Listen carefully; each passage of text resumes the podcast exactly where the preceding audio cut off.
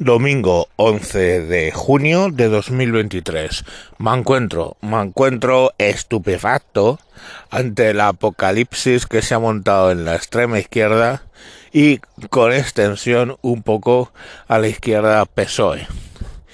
Os cuento, bueno, hubo el referéndum que la pregunta no era si queréis este acuerdo o no, sino dejáis en libertad a Ione Belarra a que pacte sí o no un acuerdo con Podemos. O sea, la pregunta es, ¿me dejáis que negocie?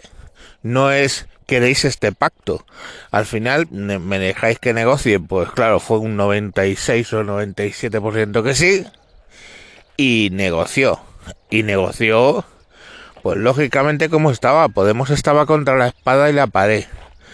Y Yolanda Díaz eh, es una negociadora que si tiene la oportunidad, o sea, está en la posición de mandar, pues manda. Entonces Yolanda Díaz dijo que no quería a Irene Montero en, en la coalición. E Irene Montero no va a estar en la coalición. Como tampoco va a estar Echenique. Estos dos se han quedado fuera de las listas de sumar y hay que entender que tampoco eh, los que se han quedado han quedado en buena posición. Ione Belarra, que es la coordinadora de Podemos a nivel España, está la quinta por Madrid. Y este y Lili Bestringe está la cuarta por Barcelona. O sea que hay una diferencia ahí curiosa. Está pululando mucho por Twitter un texto que dice voy a votar a sumar pero voy a poner en un lateral con bolígrafo esto Irene Montero para que obviamente cualquier cosa que pongas en una papeleta anula el voto. Entonces es una un texto que está poniendo la izquierda pues para yo qué sé para digo la derecha perdón para reírse un poco del tema.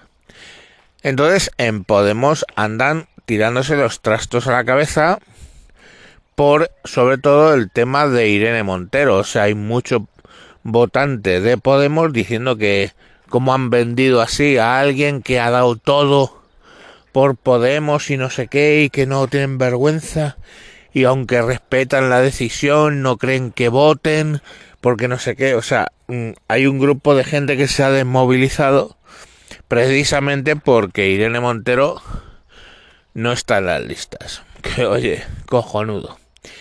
Pero en general a mí lo de sumar me parece una buena jugada. Quiero decir, partidos que no iban a conseguir el 5% ni por asomo, se meten en una cuenta...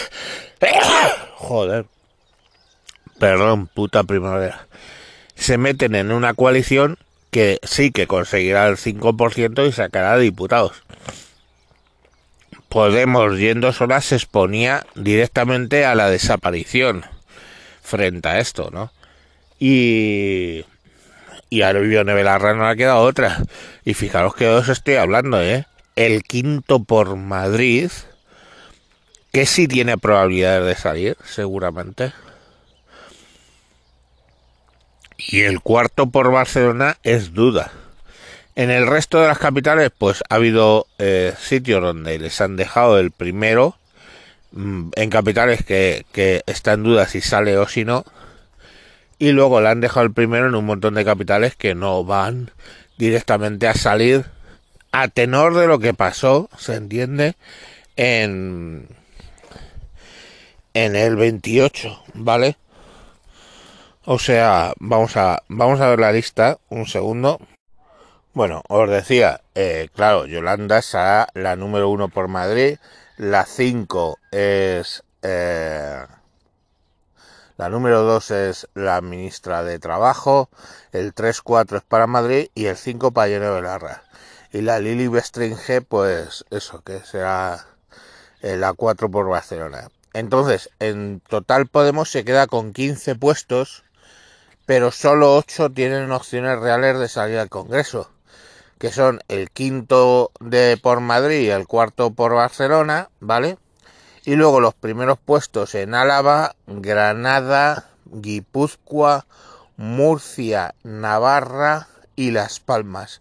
Esos son posibles que sí que salgan adelante de Podemos, ya que están en el número uno de la lista y en esas provincias el 23 de, el, o sea, el 23 de junio. El 28 de mayo sí que sí que sacaron representación suficiente. Y luego hay otras donde les han puesto el número uno, pero no tiene pinta de salir ni siendo el número uno, que es Ávila, Badajoz, Cáceres, Guadalajara, Lérida, Palencia, Segovia y Teruel. Entonces allí no, no, no salieron. Y ya os digo que lo más importante es que ni Irene Montero ni Pablo Echenique están en esas listas. Pero es que en el PSOE no les va mejor. Todos los diputados, creo que ha sido de Álava, una vez sacada la lista, han dicho que no quieren ir.